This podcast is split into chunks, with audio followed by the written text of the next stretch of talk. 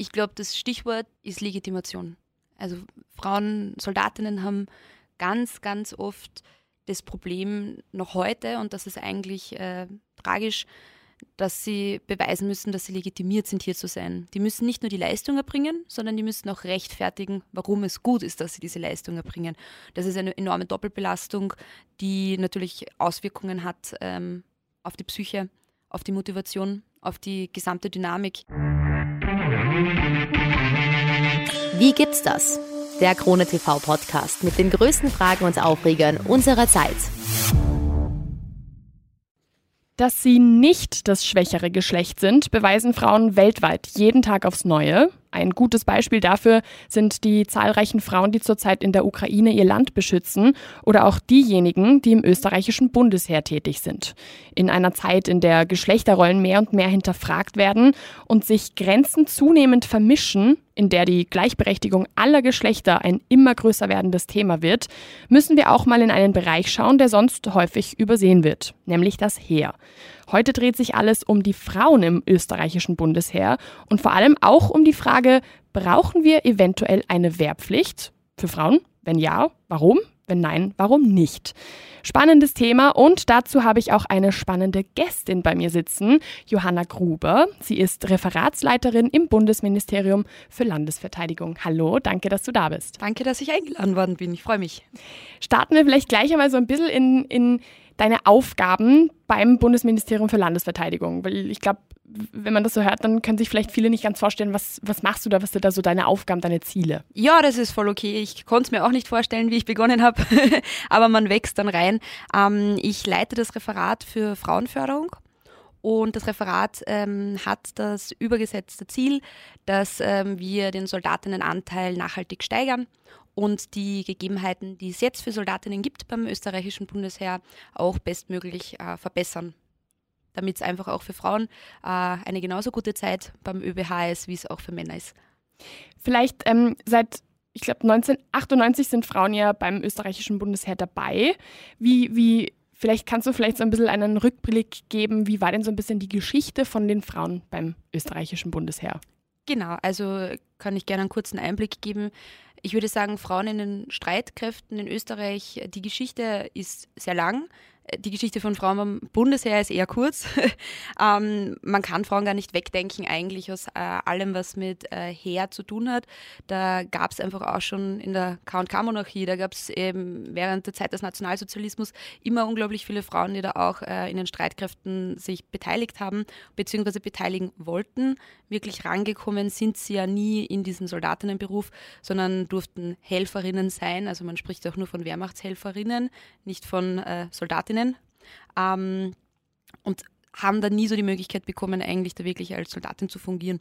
Ähm, und seit 1998 ist es aber so, dass äh, Frauen auch wirklich als ähm, ja, Soldatin einrücken können, sich freiwillig verpflichten können ähm, zum Bundesheer, auch jederzeit wieder aussteigen können. Das ist der große, große Unterschied ähm, zum Grundwehrdienst, den ja jeder ähm, Staatsbürger ähm, oder den Zivildienst männlicher Staatsbürger machen muss. Frauen machen das freiwillig, ähm, weil sie das möchten. Und da vielleicht historisch betrachtet, die ersten Frauen sind dann eben 1998 eingerückt. Man darf sich das aber nicht vorstellen, dass da zehntausende Frauen schon in den Startlöchern gesteckt sind und gesagt haben, war endlich geht's los ähm, und sich da die Recruiting-Zahlen ähm, in ein unermessliches da begeben hätten. Sondern das war natürlich ein langer steiniger Weg. Es sind auch heute ich glaube, das ähm, österreichische Bundesheer ist irgendwo bei einem Frauenanteil von circa 4 Prozent.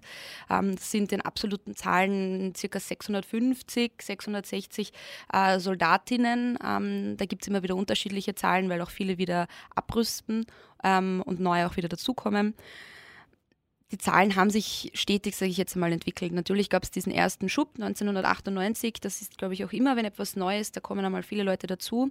Und was da auch interessant war, es war natürlich auch gleich äh, der Zugang für Frauen grundsätzlich angedacht in allen Bereichen des Bundesheeres. Also es sind ja unglaublich umfassende Aufgaben. Da gibt es äh, von, von bis, also Piloten, Panzergrenadier, ähm, Hundestaffel, Militärpolizei etc. Da war schon immer angedacht, dass da Frauen auch wirklich in allen Bereichen auch zum Zug kommen. Die Umsetzung ist eine andere. Also bis heute haben wir ganz unterschiedliche Anteile von Frauen, je nach ähm, Waffengattung nennt man das. und ich weiß, also ich kann mir auch aufgrund der ganzen historischen Berichte, die ich jetzt versucht habe zu lesen ähm, in Vorbereitung, man sieht auch wirklich, dass, dass diese Anteile von Anfang an, dass es da Trends gegeben hat. Und ich glaube, das steht und fällt oftmals einerseits mit dem Engagement der bereits dagewesenen Männer, wie sehr sie auch ähm, motiviert waren, Frauen in einem gewissen Bereich da so ähm, einzubinden und mhm. zu motivieren und auch zu fördern. Und auf der anderen Seite auch, ähm, Frauen müssen ja genauso auch die körperlichen Leistungen bringen. Ähm, wie wird die Vorbereitung der Frauen gewährleistet? Wie gibt es da Trainingsmöglichkeiten, wird darauf Rücksicht genommen, dass Frauen ein bisschen kleiner sind, da muss man dann im Nahkampf vielleicht andere Techniken erlernen. Ähm, das ist auch sicher ein ganz großer Faktor gewesen, warum in manchen Waffengattungen bis heute da wirklich Frauen massiv unterrepräsentiert sind. Ich meine, unabhängig davon, dass sie ohnehin unterrepräsentiert sind im Bundesheer, einfach aufgrund der Tatsache, dass äh, da vielleicht die Vorbereitungsmaßnahmen für Frauen dann noch nicht so gegeben waren. Aber das ist ein laufender Prozess. Ich meine, ich bin 1997 geboren, also ich, ich, ich, hätte eigentlich schon immer die Möglichkeit gehabt, dass ich schon zum Bundesheer äh, äh, gehen kann, fast. Ähm, das ist ein laufender Prozess, also das ist erst 25 Jahre her. Und man darf auch nicht vergessen, dass äh, alle Gleichstellungsmaßnahmen und Frau, auch Frauenförderungsmaßnahmen, das sind Langzeitziele, das sind sehr lange Prozesse. Und in 25 Jahren leider, auch wenn es schön wäre, ist da einfach noch nicht das erfüllt, was man sich wünschen würde. Und was man sich wünschen würde, sind einfach 50 Prozent Frauenanteil, ähm, auch in den Streitkräften. Es zeigt die Wissenschaft, dass das einfach statistisch oder es ist nicht umsetzbar, es braucht immer längere Zeit. Ähm, ist das gut? Nein. ähm, aber es ist eine Tatsache und alles, was wir machen können, ist jetzt versuchen, dass wir die Frauen, die schon da sind, die Soldatinnen, die wir schon haben und alle, die es gerne werden möchten, trotzdem bestärken in ihrem Beruf und da schauen, dass die Gegebenheiten besser werden, sich stetig verbessern, ähm, die Möglichkeiten immer weitergehen und größer werden, damit eben so ein historischer Rückblick, wie ich ihn jetzt versucht habe, kurz zu umreißen, eben nicht kurz ist, sondern dass man in ein paar Jahren da wirklich auch viel berichten kann.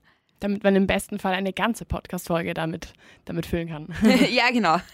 kurze, kurze Frage, weil du zwischendurch gesagt hast, du, du hättest ja die Möglichkeit gehabt, eigentlich dein ganzes Leben lang ähm, ins Heer zu gehen. Hast du es hast gemacht? Äh, nein, meine Schwester ist Soldatin. Mhm. Ähm, das heißt, ich habe das so passiv äh, miterleben können, schon äh, wie das alles funktioniert, wie das abläuft für eine junge Frau, die sich äh, da freiwillig verpflichtet. Für mich selber war es äh, keine, keine Option. Ähm, aus, aus, aus diversesten Gründen. Also ich habe mich einfach beruflich ganz anders entwickelt ähm, und da wäre Bundesheer jetzt nicht so das gewesen, wo ich gesagt hätte, dass das äh, mein, mein meine Berufung ist. Wie hast du das denn mit deiner Schwester erlebt? Wie, ähm, oder wie erlebst du das auch, auch nach wie vor? Ähm, wie war das so das für ihr Umfeld auch oder, oder für euer gemeinsames Umfeld? Vielleicht Familie, Freundesgruppen, wie haben die so ein bisschen darauf reagiert? Ja, ähm, also tatsächlich wurde ich unglaublich oft darauf angesprochen und da gab es immer die zwei Extremen. Es gab die einen, die meinten, wie cool, deine Schwester ist Soldatin, das ist ja unglaublich cool. Also immer, es fiel immer nur so, wie, wie toll und bewundernswert das nicht ist. Und das andere Lager, das äh, sagt, na, das ist schon ein bisschen komisch. Da ähm, geht das denn überhaupt? Äh, kann, kann sie das denn so als Frau? Äh, ich, ich kann beiden äh, Aussagen wenig abgewinnen, weil einerseits ist es traurig, wenn man eine Frau bejubeln muss, wenn sie einen normalen Job äh, ausführt, den auch äh, hunderttausende Männer vorher schon ausgeführt haben. Ähm, wenn man da applaudieren muss, dann ist das eigentlich ein Armutszeugnis für das, wo wir gerade stehen. Ähm, und noch schlimmer ist natürlich, wenn man sagt, na, das sollte sie nicht machen, weil äh, sich anzumaßen zu urteilen, welche Berufung eine Frau sich aussucht, das ist etwas, das bringt uns alle nicht weiter in der Gesellschaft und das ist aber ein großes, großes Problem auch ähm, für das Bundesheer, äh, wenn es Leute gibt in der Gesellschaft oder auch innerhalb der eigenen Reihen, die sagen, Frauen gehören da eigentlich gar nicht zu hin. Mhm. Jetzt hast du ja vorhin auch schon gesagt, ähm, dass es verschiedene Stellen gibt, äh, Dienststellen gibt, wo der Frauenanteil höher, größer ist und andere, wo er halt ein bisschen geringer ist wenn ich das jetzt, wenn ich die Info richtig habe, dann habe ich gesehen, dass die Dienststelle mit dem höchsten Frauenanteil das Bundessport- und Freizeitzentrum Südstadt ist. Da sind, soweit meine Informationen reichen, 32 Heeressportlerinnen. Wo gäbe es oder gäbe es denn den geringsten Frauenanteil? Ähm, ja, genau. Also der, der hohe Frauenanteil ist da tatsächlich dem, äh, dem geschuldet, dass es natürlich äh, Förderquoten gibt für SportlerInnen und Sportler und ähm, dass da einfach auch darauf geachtet wird, dass da auch viele Sportlerinnen zum Zug kommen. Das erklärt, dass da im Verhältnis äh, sehr viele Frauen sind und in absoluten Zahlen gibt es ja gar nicht so viele HeeressportlerInnen. Dementsprechend äh, kann da, wenn zwei, drei Frauen mehr sind, schnell da ein höherer Anteil erzielt werden. Ähm, sofern meine Infos stimmen, gibt es in, ähm, ich glaube, beim, beim Panzer, äh, bei den Panzer gibt's, äh, Panzern gibt es recht wenig Frauen, soweit ich das weiß. Äh, Pilotinnen gibt es sehr wenig. Ähm, das sind so die, die Bereiche, wo es äh, einen sehr geringen Frauenanteil angibt. Und ähm, ja, also das sind so die, die Felder, auf der anderen Seite dann sehr hohe, An also höhere, nirgends ist der Anteil sehr hoch, aber höhere Anteile beispielsweise bei der Hundestaffel mhm. ähm, und ähm, tatsächlich auch bei so Waffengattungen, die traditionell auch ähm, sich so Rollenbildern bedienen, also beispielsweise auch im, im ähm, ärztlichen Bereich gibt es viele Ärztinnen, ähm, die dann auch Uniform tragen, also keine zivilen Ärztinnen sind. Ähm, das war auch historisch immer schon so, dass wenn Frauen im Kriegsgeschehen oder ähm, in den Streitkräften mitmischen, dann machen sie das meistens in Form davon, dass sie Ärztinnen sind, dass sie Pharmazie studiert haben oder dass sie Krankenschwestern sind. Und das ist auch hier ähm, sehr hoher Anteil.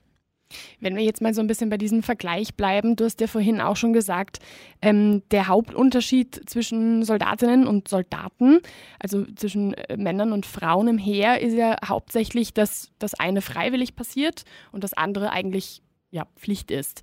Welche Unterschiede gibt es denn noch? Also äh, vielleicht irgendwie in der Ausbildung oder ähm, im weiteren Verlauf, kann man da irgendwie was, was noch unterscheiden oder ist es eh recht ähnlich? Ja, also ich, ich, ich hole da vielleicht jetzt einmal ganz weit aus. Es ist ja schon die, der ganze Sozialisierungsprozess ein anderer. Ein, ein Grundwehrdiener kommt mit, äh, mit 18 Jahren zum Bundesheer, macht seinen Grundwehrdienst, ist äh, nur mit anderen Grundwehrdienern zusammen in den Zimmern, in den äh, Aufenthaltsräumen, macht diese Ausbildung gemeinsam mit anderen 18-, 19-jährigen Burschen und hat vielleicht einmal eine Ausbildnerin. Aber ansonsten bekommt er kaum eine Frau zu sehen, weil er mit seinen äh, Grundwehrdienern so beisammen ist die gesamte Sozialisierung rund ums Bundesheer passiert da aber schon. Und wenn der sich dann dazu entschließt, nach seinem Grundwehrdienst, ich bleibe beim Bundesheer, es hat mir gut gefallen, ich möchte meine Karriere starten, hatte er schon von der Organisation ein unglaublich gefestigtes Bild bekommen. Ein Bild, in dem Frauen massiv unterrepräsentiert sind. Und wenn eine Frau jetzt sagt, ich möchte Soldatin werden und ähm, zur ähm, Wehrberatung oder etc. geht und sagt, hey, ich würde da gerne hingehen, was, was sind die Schritte, die ich einleiten muss, ja, dann unterschreibt die und wird ein bisschen vorinformiert und auf einmal steht sie da in der, in der Grundausbildung und äh, sieht sich dieser, dieser, diesen ganzen Themen ähm, konfrontiert, dass sie dann mit allen anderen zusammensitzt, die da bereits mehrere Monate die Möglichkeit hatten, sich zu sozialisieren, zu sehen, was sind die Voraussetzungen, was wird da gefragt und ähm, ist dem irgendwie so ausgesetzt. Es gab natürlich Bestrebungen, also die eine Initiative, die es gab, war Fit fürs Heer, ähm, wo Frauen die Möglichkeit hatten, bereits ähm, wie ein kleiner Grundwehrdienst seine Vorausbildung zu machen. Ähm, das war wirklich nur für Frauen auch, ähm, vor allem auch um die körperliche Leistungsfähigkeit äh, schon zu trainieren, damit sie da wirklich auch dann hinkommen in der, wo es dann wirklich um die Kaderanwertung geht und ähm, die Ausbildungen. Das war ein wirklich sehr, sehr gutes Programm, was Frauen da auch wirklich zielgerichtet hingeführt hat. Ist natürlich auch immer mit Neid behaftet. Warum bekommen die Frauen diese Förderung? Warum haben die das bekommen? Es wird halt weggeschaut, dass äh, Grundwehrdiener halt den Grundwehrdienst bekommen und äh, somit ist da dem nicht so Bedarf. Und was auch ein großer Faktor ist, und das ist ein massiver Unterschied, es ist die Freiwilligkeit. Ähm, ich maße es mir jetzt nicht an zu urteilen, warum ein Junge jetzt den Grundwehrdienst macht oder Zivildienst macht. Äh, Fakt ist, wenn ich mich nicht um meine Zivildienststelle bemühe und dann nicht voll dahinter bin, dann mache ich halt, dann gehe ich halt zum Bundesheer, weil dann bleibt mir keine andere Wahl. Auf der anderen Seite natürlich, äh, wenn, wenn ich mich da jetzt nicht drum kümmere, dass ich mich da ähm, beim Bundesheer bei der Stellung anstrenge, dass ich mich da gut anstelle, dann vielleicht schlecht, schlechte Punkte habe, dann werde ich auch keine Freude haben bei meinem Grundwehrdienst. Das heißt, es ist auch ein großer Druck, der da auf die äh, jungen Männer lastet, äh, wenn sie zum Bundesheer möchten. auf der anderen Seite, wenn sie da sind, sind sie da. Dann Mhm. sind die da auch sechs Monate. Und ähm, dann ist halt, je nachdem, wie sehr sie ihre Initiative ergreifen, können sie sich dann eine sehr gute Zeit draus machen oder sie können ihre Zeit absitzen. Fakt ist, ausscheiden werden sie nicht, weil sie müssen ihren Präsenzdienst leisten. Ganz, ganz großer Unterschied zu den Frauen. Das passiert auf Freiwilligkeit. Die sind nicht da, weil sie müssen. Die sind auch nicht da, ähm, ja, weil sie beim Zivildienst irgendeine Ausschreibung verpasst haben oder sonst etwas. Die sind wirklich da, weil sie Soldatin sein möchten, weil sie diesen ähm, Dienst am Staat leisten möchten. Ebenso wie sehr, sehr viele Burschen, die sagen, ich möchte gerne zum Bundesheer. Das Bundesheer bietet unglaublich viele sehr, sehr coole Möglichkeiten, mich weiterzubilden, auszubilden, eine Berufskarriere zu ergreifen. Deswegen mache ich natürlich den Grundwehrdienst ähm, und orientiere mich da schon einmal und bleibe dann dort. Bei den Frauen ist das wirklich eine ganz, ein ganz anderer Zugang. Und die haben auch nicht die Möglichkeit, dass sie dort hängen bleiben. Mhm. Anders als ein Grundwehrdiener, der das sechs Monate sieht und sich dann denkt, ja, hat jetzt eigentlich gut gepasst, ich habe da coole Möglichkeiten, ich verlängere noch ein Jahr. Eine Frau kann jederzeit gehen, wenn sie das möchte. Dementsprechend ist auch die Hemmschwelle natürlich eine andere, wenn die Gegebenheiten nicht so sind, wie ich mir das vorgestellt habe oder ich nicht so behandelt werde, wie ich das für angemessen finde, kann sie jederzeit sagen, gut, ich rüste ab. Das ist ein großer Unterschied. Ähm, wenn wir jetzt auch über die körperlichen Unterschiede sprechen, dann ist etwas, was mir sofort einfällt, ähm, einfach die Periode. Also es gibt halt dann irgendwie mal einen Monat, wo es einem dann wirklich beschissen geht, auf gut Deutsch, und wo man dann irgendwie sowieso keine Lust auf gar nichts hat. Wie wird denn damit umgegangen? Wird damit offen umgegangen? Weil ich kann mir vorstellen, wenn das so wenig Frauen sind, dass, dass man sich dann vielleicht auch ein bisschen schwer tut, irgendwie in dem Moment dann irgendwie was zu sagen, dass man sich irgendwie dazu äußert. Gibt es da einen gewissen Umgang damit? Ja, das ist äh, äh, lustig, dass, dass wir jetzt genau über das sprechen. Ich habe das tatsächlich schon mit einigen Soldatinnen, ähm, die ich schon kennenlernen durfte, auch diskutiert, weil das steht und fällt ähm, mit dem Umgang eben deines Kommandanten mit dem Thema. Da gibt es Feldwochen, da bin ich eine Woche lang eben draußen. Was ist, wenn das genau die Woche ist, wo ich meine Tage habe, im besten Fall auch noch super stark und schmerzhaft und schrecklich? Naja, wer kauft mir jetzt die Binden und die OBs, weil ich darf mich nicht von dieser Übung entfernen. Natürlich kann ich mich krank melden oder sonst etwas, aber Frauen beißen durch. Also es, es ist eine Tatsache, die, die bleibt am Feld draußen bei den anderen Kameraden und Kameradinnen. Und da ist dann die Frage, geht sie zum Kommandant und, und sagt, hey, entschuldigen Sie, aber ich bräuchte OBs, ich brauche Binden. Und als ich das adressiert habe, äh, hat mir damals ein, ein Oberst entgegnet, naja, aber wenn sie sich da nicht durchsetzen kann und nicht drum bitten kann, dann ist sie vielleicht keine gute Soldatin, weil man muss schon, man muss schon für sich einstehen können. Aha. Naja, ja, genau. Okay. Wo ich mir dann denke, ein Glück, dass sie, ein Glück, dass sie nicht ihre Tage haben. Ähm, ich wäre in der Privatwirtschaft, wo ich vorher tätig war, nicht zu meinem Vorgesetzten gegangen und hätte gesagt, hm, du sorry, aber hast vielleicht ein OB für mich. Ja. Das, das ist unangenehm. Also vor allem die Periode ist was höchst Persönliches. Das ähm, fällt ja auch oft Frauen schwer, mit anderen Frauen darüber zu sprechen, was unglaublich schade und schlecht ist an unserer Gesellschaft, dass das so tabuisiert wird. Natürlich ist es in, einem, äh, in einer Organisation wie dem Bundesheer oftmals noch schwieriger, solche Frauenthemen zu adressieren, vor allem weil ich oftmals auch die einzige Frau bin in meiner Truppe. Na, ich denke mir halt gerade, wenn, wenn man dann sowieso schon so als vielleicht die einzige ist oder, oder, oder wenn man irgendwie sowieso schon so ein bisschen diese Stereotypen ähm, sich mal ein bisschen überlegt, so von wegen, naja, das schwächere Geschlecht, bla bla bla bla bla. Und dann gibt es halt genau dann so eine Situation, das, also ich, ich stelle es mir sehr, sehr schwer vor.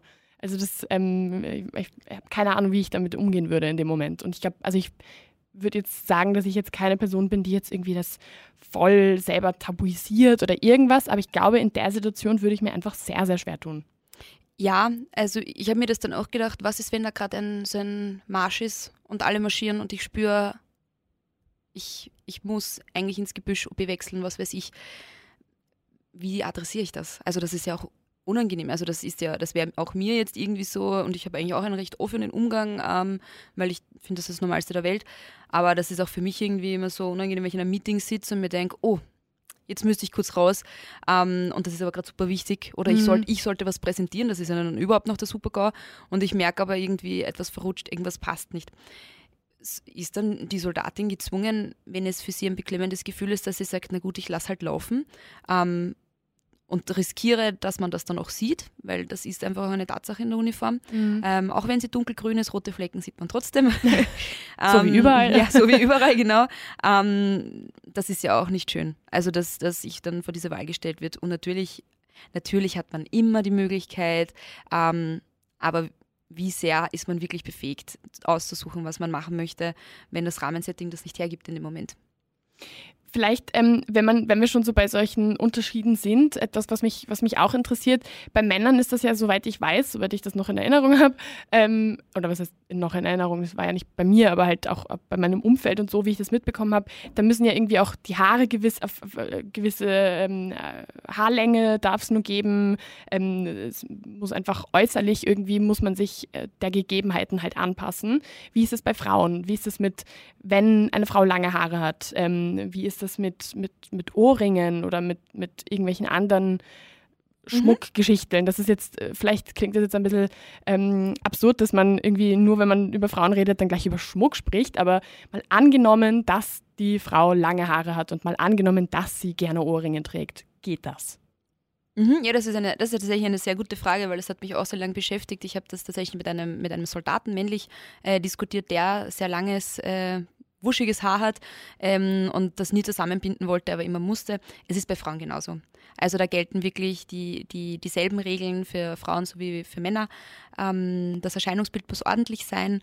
Ähm, es müssen die Haare ähm, zusammengebunden sein, damit sie auch nicht, äh, damit man nirgends hängen bleiben kann. Das ist auch einfach aus Gründen der Sicherheit.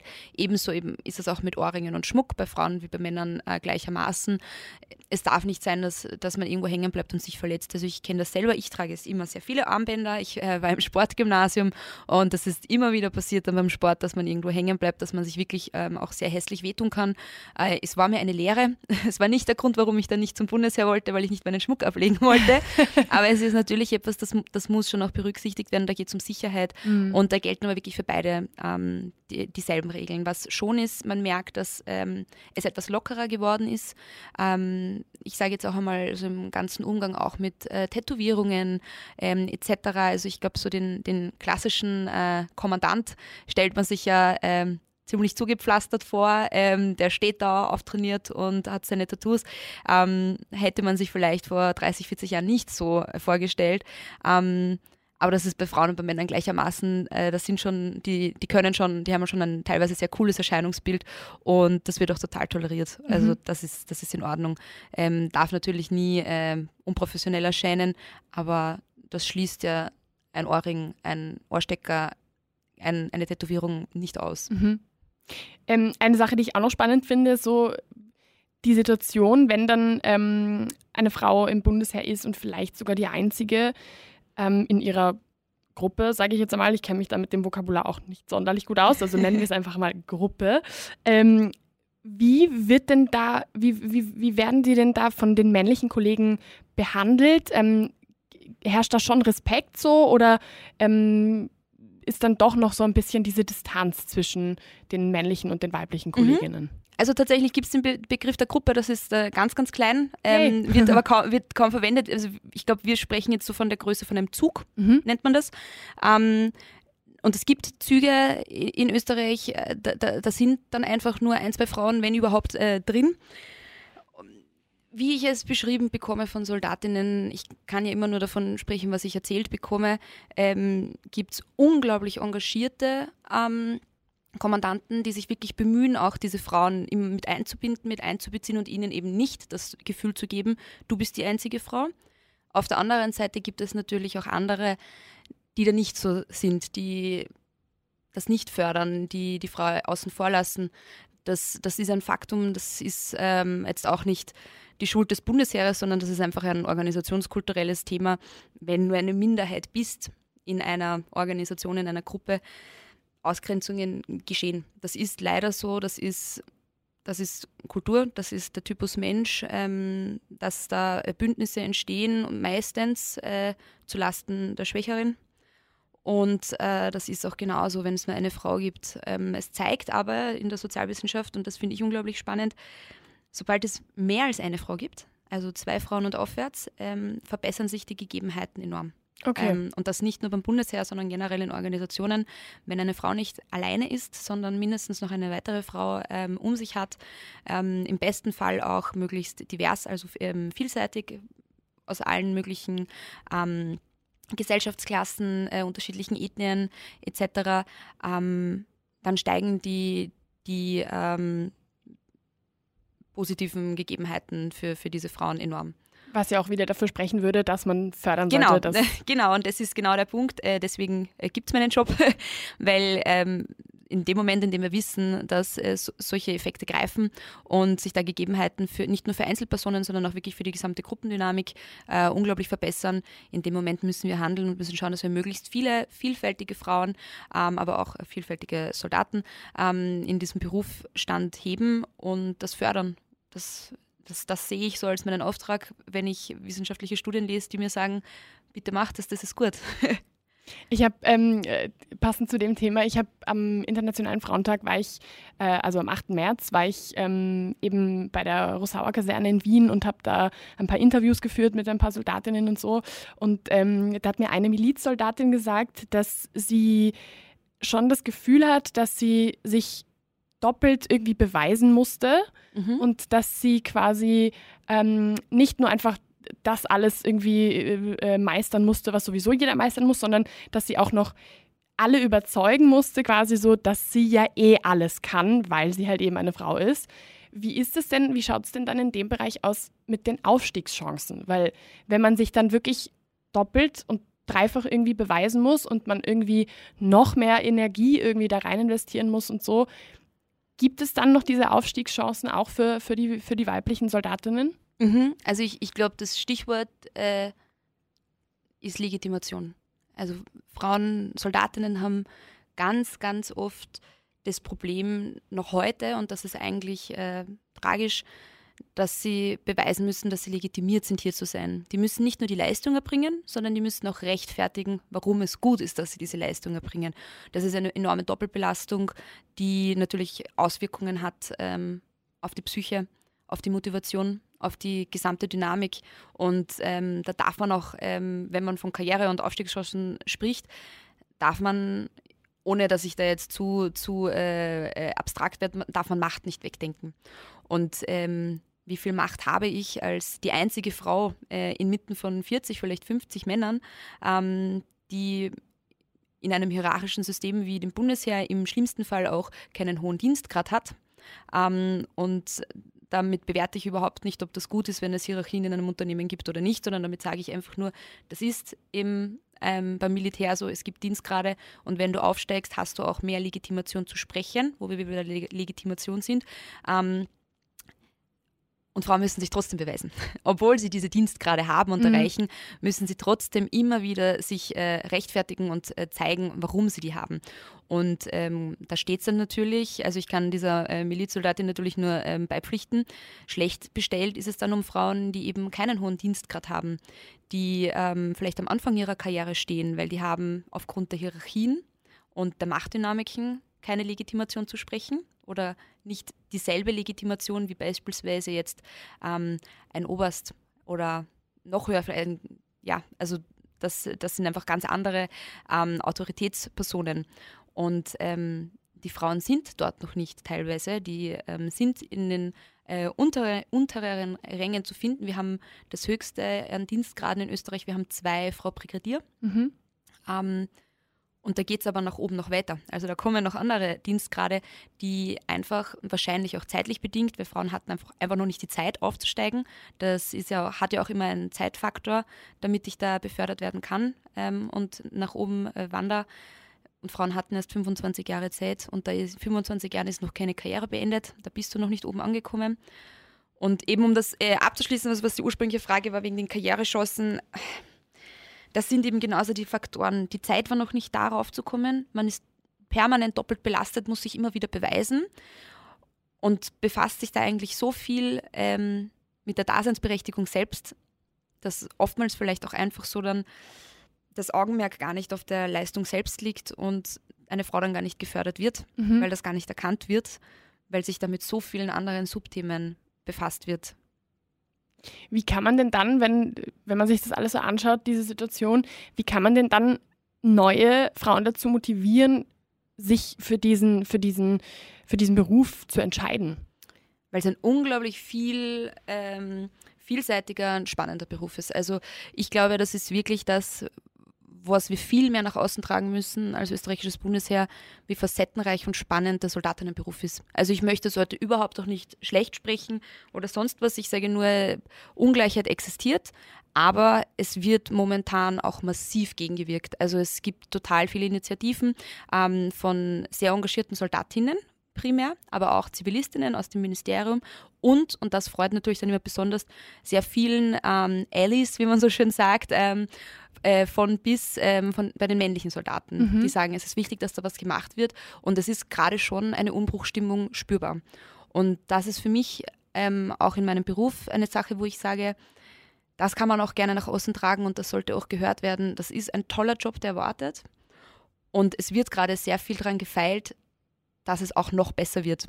Und die Möglichkeiten sind da. Und wenn ich auch meine richtigen Verbündeten, weiblichen Verbündeten finde, als Soldatin, kann ich ja heute auch schon da eine, eine, eine coole Karriere durchmarschieren. Mhm. So ist es ja nicht. Es trifft ja ich, also wenn ich jetzt sage, es gibt Frauen, die benachteiligt werden, spreche ich da immer auch von eins, also von vereinzelten Personen, wo das besonders schlimm ist. Andere Vereinzelte haben tolle Karrieren im Bundesheer. Also man darf das nie so verallgemeinern äh, oder alles schlecht reden. Ganz im Gegenteil, man muss da eigentlich, finde ich, wirklich sagen, da ist gerade ein Umbruch da. Und ich glaube, wenn ich jetzt zum Bundesheer komme und jetzt meine Ausbildung mache, ein paar Jahre, ähm, habe ich gute Chancen drauf, wenn sich alles so entwickelt, wie wir uns das wünschen, dass ich dann äh, sehr, sehr viele Jahre sehr glücklich in meinem Beruf bin, ja. ja unter anderem, wenn du schon von diesem Umbruch sprichst, ähm, gibt es ja diesen recht neuen Frauenförderungsplan. Ähm, der wurde ja, äh, also das Ganze ist ja irgendwie 2020, glaube ich, gestartet. Mhm. Ähm, zum einen, ich habe so ein bisschen mich da reinge, ähm, äh, reingelesen, aber das weißt du natürlich deutlich besser. Zum einen ist ja die Vereinbarkeit der Familie und vom Beruf irgendwie ein ganz wichtiger Punkt. Ist natürlich wieder, ja, kann man halt so und so sehen, weil auf der einen Seite ist es natürlich so, mh, okay, bei den bei den Männern wird halt auf diese Vereinbarkeit jetzt nicht so ein großer Fokus gelegt. Ähm, kann man jetzt halt wieder so ein bisschen streiten, so was kommt zuerst? Wird dieser Fokus nicht gelegt, weil er nicht gebraucht wird oder wird er nicht gebraucht, weil er nicht gelegt wird? Aber das ist, glaube ich, eine viel zu schwierige Frage. Ähm, ich glaube, unter anderem äh, sind ja da so die Punkte wie zum Beispiel Teilzeitbeschäftigungen oder irgendwie Kinderbetreuung in den Sommermonaten und so.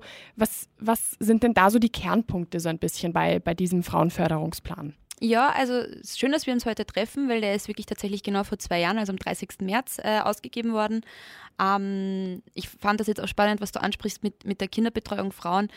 Ich glaube, das ist, äh, da kann das, äh, da kann das ähm, Bundesministerium für Landesverteidigung nichts dafür, dass wir in einem Staat leben, in dem Familienpolitik oft zu Frauenpolitik gemacht wird äh, und vergessen wird, dass Frauenpolitik kann Familienpolitik sein aber Familienpolitik ist kein Frauenthema. Ja. Das ist ein gesamtgesellschaftliches Thema. Und das ist so der Keypoint. Und ähm, ich musste auch schmunzeln, wie ich es zum ersten Mal gelesen habe, äh, den Frauenförderungsplan und bei dem Punkt der Kinderbetreuung war. Ähm, möchte aber wirklich auch äh, hervorheben in allen Besprechungen etc., weil es ist auch gerade wieder ein Thema, das wir besprechen, evaluieren, ähm, wird immer auch hervorgehoben, weil davon profitieren Frauen und Männer gleichermaßen. Mhm. Also es, ich glaube, dass das jetzt einfach über diesen Frauenförderungsplan endlich mal Einzug gefunden hat ähm, und äh, Bedeutung bekommen hat.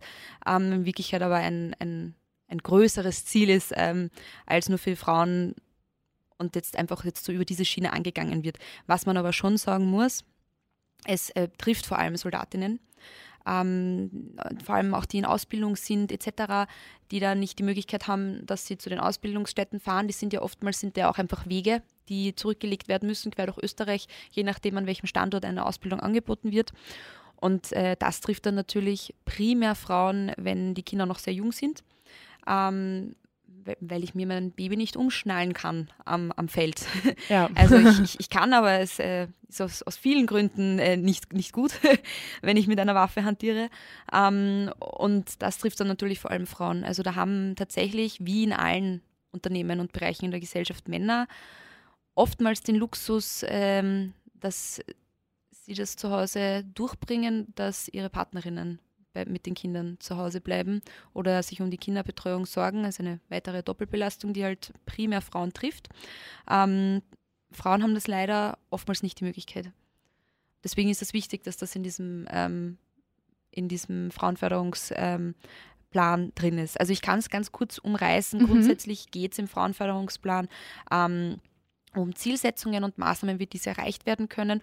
Und die ähm, sind einerseits im Bereich des, ähm, der Erhöhung des Soldatinnenanteils, also das ist auch mein Job. Glücklicherweise ist das in dieser, in dieser ähm, im Frauenförderungsplan, weil sonst wird es mein Referat nicht geben. ähm, es geht auch um äh, Chancengleichheit und den Ausgleich von bestehenden Belastungen. Da haben wir eben auch das, ähm, wenn Frauen beispielsweise auch als Vortragende ähm, fungieren mhm. um, oder als Lehrende das ist eine Doppelbelastung zum Soldatinnenberuf. Wie kann man das so vereinbar machen, dass die auch wirklich die Möglichkeit haben, dass sie das beides machen? Was auch ist, ähm, generelle Erhöhung des Frauenanteils im gesamten Ressort. Also auch im Bundesministerium ist der Anteil von Frauen ähm, nicht so hoch, wie er sein könnte und sollte. Und als letzter Punkt ist auch generell so diese Bewusstseinsbildung und Einbindung von Frauen in Entscheidungsprozesse. Das ist auch ähm, tatsächlich etwas, was die UN anstrebt, ähm, dass man die, die weibliche Anteilnahme an politischen und vor allem wehrpolitischen Geschehen steigert. Und da versuchen wir jetzt gerade im österreichischen Bundesheer da wirklich äh, gegenzuwirken, dass Frauen ausgeschlossen werden und nicht partizipieren können an solchen Gesprächen, die ähm, strategisch, also da geht es um ähm, äh, staatliche Sicherheit und Landesverteidigung in ganz, ganz vielen Bereichen. Ähm, und es ist wichtig, dass sich da Frauen auch einbringen können und auch gehört werden und ähm, das nicht ganz den Männern überlassen wird, wie wir unser Land verteidigen. Also das hat ja jetzt, man denkt an das Bundesheer und man denkt immer nur an das Militärische, sehr viel umfassender. Es gibt eine geistige, eine äh, zivile, eine wirtschaftliche Landesverteidigung. Ähm, denken wir mal an den ganzen Katastrophenschutz, an äh, Cyberattacken etc. Da gibt es unglaublich viel. Ähm, das ist wichtig, dass da Frauen auch überall mit, mitgedacht und eingebunden werden in den Entscheidungsprozessen im Zuge dieser Landesverteidigung. Wenn wir jetzt schon so viel irgendwie darüber sprechen, ähm, ist natürlich ein Thema recht groß, nämlich die, wir haben es auch vorhin schon irgendwie ähm, bei, bei, der, bei der Motivation, sage ich jetzt mal, hinter diesem Beruf auch angesprochen, nämlich die Wehrpflicht, die es ja für Männer gibt, die mhm. es aber für Frauen nicht gibt. Warum müssen Frauen denn nicht ins Heer? Ist das so ein bisschen, wird das so ein bisschen damit verbunden, dass einfach immer noch diese Denkweise herrscht, so, naja, das ist das schwächere Geschlecht? Oder welche Gründe gibt es dafür? Mhm. Ähm, tatsächlich beschäftige ich mich sehr, also ich werde sehr oft gefragt zur Wehrpflicht für Frauen und äh, es irritiert mich immer, immer wieder, ähm, dass vor allem Männer schreien, na ihr wollt doch alle Gleichberechtigung, dann wäre das doch nur fair, wenn ihr euch auch verpflichten müsst äh, ähm, und zum Bundesheer müsst. Ähm, ja, Gleich, Gleichberechtigung oder ähm, weitere Folge Gleichstellung äh, bedeutet nicht, dass ich äh, Frauen die gleichen Lasten auflege. Ähm, das, äh, das ist einfach ein, ein bewusstes Falschdeuten von dem, worum es eigentlich geht. Ich sage es einmal so, ähm, der, die Wehrpflicht ist äh, der Dienst am Staat. Und ähm, das ist eine Verpflichtung, die jeder männliche Staatsbürger in Österreich ähm, hat solange Frauen in unserem Land nicht in allen Bereichen, da spreche ich von der Politik, vom Gesundheitswesen, von der Bildung und von der Wirtschaft, gleichberechtigt sind mit Männern und da Gleichstellung erreicht ist, solange muss man nicht darüber sprechen, ob wir sie noch zusätzlich zu einer Wehrpflicht da jetzt verpflichten. Das, also diese Frage stellt sich dann einfach nicht. Mhm. Es gibt so viele ähm, Indexe, die die Genderungleichheit im Land berechnen und statistisch darlegen. Da spreche ich jetzt nicht nur vom Gender Pay Gap, das bei uns ja auch höher ist als im EU-Durchschnitt. Ich glaube, im 20, 2020 war das, glaube ich, bei uns um die 18 Prozent und im EU-Durchschnitt bei 13 und das ist schon, das ist schon nochmal ein Unterschied. Ähm, einen so entwickelten Land wie Österreich meiner Meinung nach nicht würdig. Ähm, da gibt es ganz andere. Da gibt es einen EIGE, EIGE, den EIGE-Index, den Equality, also der Equality-Index. Äh, Wir haben einen Global Gender Gap Report, der auch Ungleichheit zwischen Männern und Frauen ähm, misst. Und man kann da in den statistischen Zahlen für das Land Österreich einfach erkennen, vor allem im Bereich der Wirtschaft und der Politik ist noch so viel aufzuholen. Da, sind, äh, da ist die, ähm, die Teilhabe von Frauen so gering. Und solange das so ist Und in der Wirtschaft und in der Politik wird nun auch äh, sehr viel entschieden, was mhm. uns alle betrifft. Das heißt, Frauen ähm, sind gar nicht in diesen Machtpositionen, dass sie große Entscheidungen oftmals treffen für unser Land. Ähm, und solange das so ist, müssen wir nicht darüber diskutieren, ob wir Frauen da jetzt verpflichten. Und wenn wir darüber abstimmen, dann muss man auch immer daran denken, da dürfen dann Männer darüber abstimmen, wozu Frauen verpflichtet. Also wir würden ja eine, eine Volksabstimmung brauchen, wenn wir äh, unsere Gesetze, Verfassungen alles so ändern, dass auch Frauen zum äh, Bundesheer müssen. Da dürften dann Männer darüber entscheiden, dass sie Frauen eine, eine Pflicht aufbürgen, wobei ja Frauen schon so unglaublich viel Dienst an der Gesellschaft leisten. Und das ist statistisch belegbar, dass das so ist. Und somit stellt sich die Diskussion nicht. Möchte aber auch hinzufügen, das ist auch ähm, das, was Ministerin Danner äh, dankenswerterweise auch vertritt und auch nach außen trägt. Solange wir nicht Gleichstellung erreicht haben in allen Feldern, müssen wir nicht darüber diskutieren, dass wir Frauen verpflichten. Und da ähm, habe ich mich sehr, mich sehr gefreut, weil das auch seit immer schon mein Wording so ist, dass das auch meine Überzeugung ist, dass das so ist. Und äh, so wird das auch gelebt im Ressort. Und das, das finde ich sehr positiv für Frauen. Inwiefern ist es denn realistisch, dass das ähm, irgendwann in Zukunft passiert? Ja, ich blicke da immer gerne in äh, Länder, nordische Länder, wo tatsächlich so jeder Index zeigt, oh, da gibt es tatsächlich einige Bereiche, wo äh, Männer und Frauen beinahe gleichgestellt sind. Also die sind da teilweise wirklich um einiges weiter als wir. Es Gibt verschiedenste Hochrechnungen, die sagen, wie viele Jahre, Jahrzehnte wir brauchen, dass wir da hinkommen. Zeigt sich aber vor allem auch ähm, in der Wissenschaft, wo man dachte, man könnte berechnen, wann es wie viele Professorinnen in Österreich gibt und man erreicht die Zahlen einfach nicht. Ähm, auch hier die Frage, wie weit kann ich das wirklich vorhersehen, wann wir mit Hilfe welcher Maßnahmen da hinkommen in meinen Augen, ähm, es gibt ja auch nordische Länder, die eine Wehrpflicht für Frauen haben, ähm, im, im Norden von Europa. Dort, das sind also das ist ein Land, wo auch ähm, Gleichstellung einfach schon beinahe nahezu in allen Bereichen erreicht ist. Da hat das dann natürlich einen ganz anderen Stellenwert. Mhm. Ähm, da ist das dann natürlich ein anderes Thema, da kann man drüber sprechen. Es gibt auch Länder, wo es große Ungleichheiten gibt zwischen Frauen und Männern, wo es äh, Wehrpflicht, eine Wehrpflicht gibt, auch für Frauen. Ähm, das finde ich dann besonders kritisch. Das muss man sich ganz genau anschauen. Daran sollten wir uns als Österreich kein Beispiel nehmen. Wir sollten uns da, glaube ich, an jene Länder orientieren, ähm, die in der Gleichstellungspolitik ganz vorn dabei sind, mhm. äh, möglichst viel abschauen, hoffen, dass wir uns schneller als hochgerechnet dorthin entwickeln und dann kann man über sowas sehr gern debattieren. Jetzt hast du vorhin schon gesagt, ähm, es würden ja dann Männer über diese Entscheidung, also bei dieser Entscheidung, ähm, ja, eine große Rolle tragen, wenn es wirklich diskutiert wird, ob so eine Wehrpflicht kommen würde. Andersrum diskutieren aber ja Frauen auch mit, ob für Männer eine Wehrpflicht ähm, abgeschafft werden sollte oder ob sie bleiben sollte. Wie, wie siehst du das? Äh, ja, genau. Also da, jetzt Bezug auf diese Abstimmung 2013. Ähm, da war ja ein Beibehaltung der Wehrpflicht oder Schaffung eines Berufsheeres und ein freiwilliges soziales Jahr, glaube ich, war der, der auf dem Abstimmungszettel. Ähm, genau. Da stimmen ja Frauen über bereits Bestehendes ab. Also das, da finde ich, das ist ein, ein, ein, Unterschied. Ich diskutiere das auch sehr oft, weil es auch immer heißt, ja, ihr durftet da entscheiden, dass wir uns da weiter verpflichten müssen. ähm, nein, also wir haben darüber entschieden, dass es gut ist, wie es ist. Das war ein klares Ja zur Wehrpflicht in Österreich. Das war ähm, eine Entscheidung, die getroffen wurde, dass, dass es gut ist, dass wir das Bundesheer haben, so wie es ist, dass es da viele Möglichkeiten gibt und dass das auch weiter so beibehalten und auch gefördert werden soll vom Staat. Ähm, das war kein, kein Verpflichtungs, also kein Verpflichtungsgedanke von, von Frauen, oh, jetzt sind wir alle für die Wehrpflicht und reiten unsere Männer da rein. Das war ein gesamtgesellschaftliche, eine gesamtgesellschaftliche ein Stimmungsbild ähm, über unsere Wertvorstellungen. Mhm.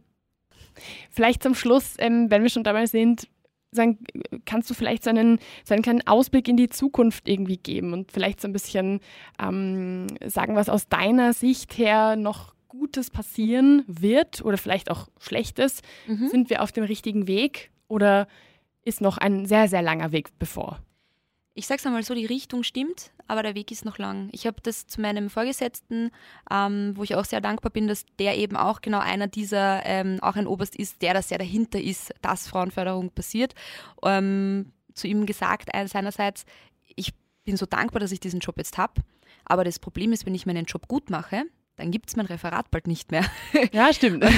und ähm, es wird nicht allzu bald sein, also es ist noch viel zu tun, aber ein Referat für Frauenförderung ähm, ist so lange notwendig, solange es äh, Frauenförderung bedarf. Und ich glaube, meine persönliche Einschätzung ist, dass es noch ein sehr langer Weg ist, bis wir wirklich die Gleichstellung von Frauen und Männern beim Bundesheer auf sozialer Ebene wirklich geschafft haben. Monetär, da ja alle dieselbe Besoldung haben, ist es ja erreicht. Ähm, aber da ist einfach noch viel zu tun. Das ist auch etwas, ähm, damit, äh, da mache ich jetzt nicht die Büchse der Pandora auf, das ist auch etwas, das einfach jeder weiß. Äh, bei einem Anteil von nicht einmal oder um die 4 Prozent sind wir einfach nicht da, wo wir hin sollen. Und um da vielleicht einen kleinen Ausblick zu, zu bieten, wie gesagt, es gab bereits in den vergangenen Jahren immer wieder unglaublich engagierte Initiativen, ein Soldatinnen-Mentoring, ein Absolventinnen-Treffen, wo alle, die die Heeresunteroffiziersakademie, alle, alle Soldatinnen, die die Heeresunteroffiziersakademie oder die Militärakademie absolviert haben, ähm, jährlich zusammentreffen, sich austauschen, über kritische Themen diskutieren, das dann abfassen in einem Schreiben und das äh, der Bundesministerin oder damals eben einem Bundesminister vorlegen. Ähm, da gibt es ähm, Arbeitskreise für Gleichbehandlung. Da, das sind wirklich tolle Initiativen, die es gibt und es ist jetzt an unserer Stelle als Referat, das in den Vordergrund zu stellen, das nach außen zu tragen, ähm, das da zu unterstützen, wo wir können und noch viel mehr Initiativen ins Leben zu rufen. Also ich denke da wirklich an, an Netzwerke für Frauen, die wir spinnen müssen beim, beim Bundesheer. Ich denke da an ähm, Repräsentation das ist wichtig. Es ist wichtig, dass auf Fotos auch ähm, die Frauen, die es gibt, zu sehen sind und zwar bei ihrer Arbeit und nicht posierend, ähm, gestylt und geschminkt. Hey, schau mal her, ich bin Soldatin, mhm. sondern hey, schau mal her, ich bin Soldatin. Das ist mein Job und das ist ein sehr cooler Job. Und das ist er auch. Wir zeigen es nur viel zu wenig. Also das ist, glaube ich, so der Ausblick, den ich bieten kann. Da ist viel im Kommen. Und das ist doch gut so. Und ich bin dankbar, dass es äh, sehr viele engagierte äh, Frauen und Soldatinnen, aber auch ähm, Soldaten gibt, die da schon viele Jahre versuchen, Initiativen zu ergreifen. Und ich bin dankbar für eine äh, Bundesministerin, ähm, und da muss man wirklich sagen, für eine Bundesministerin, wie, die, ja, wie die Ministerin Tanner, die da auch dahinter ist und der das ein Anliegen ist. Und das kaufe ich ihr auch zu 100 Prozent ab, dass es ihr wichtig ist.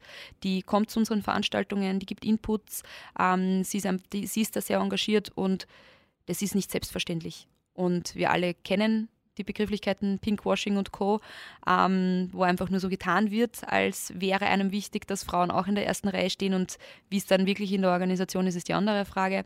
Und da bin ich dankbar dafür, dass es hier den Akteurinnen wirklich wichtig ist. Und das Gefühl bekomme ich und das Gefühl möchte ich auch mitgeben und nach außen tragen. Genau.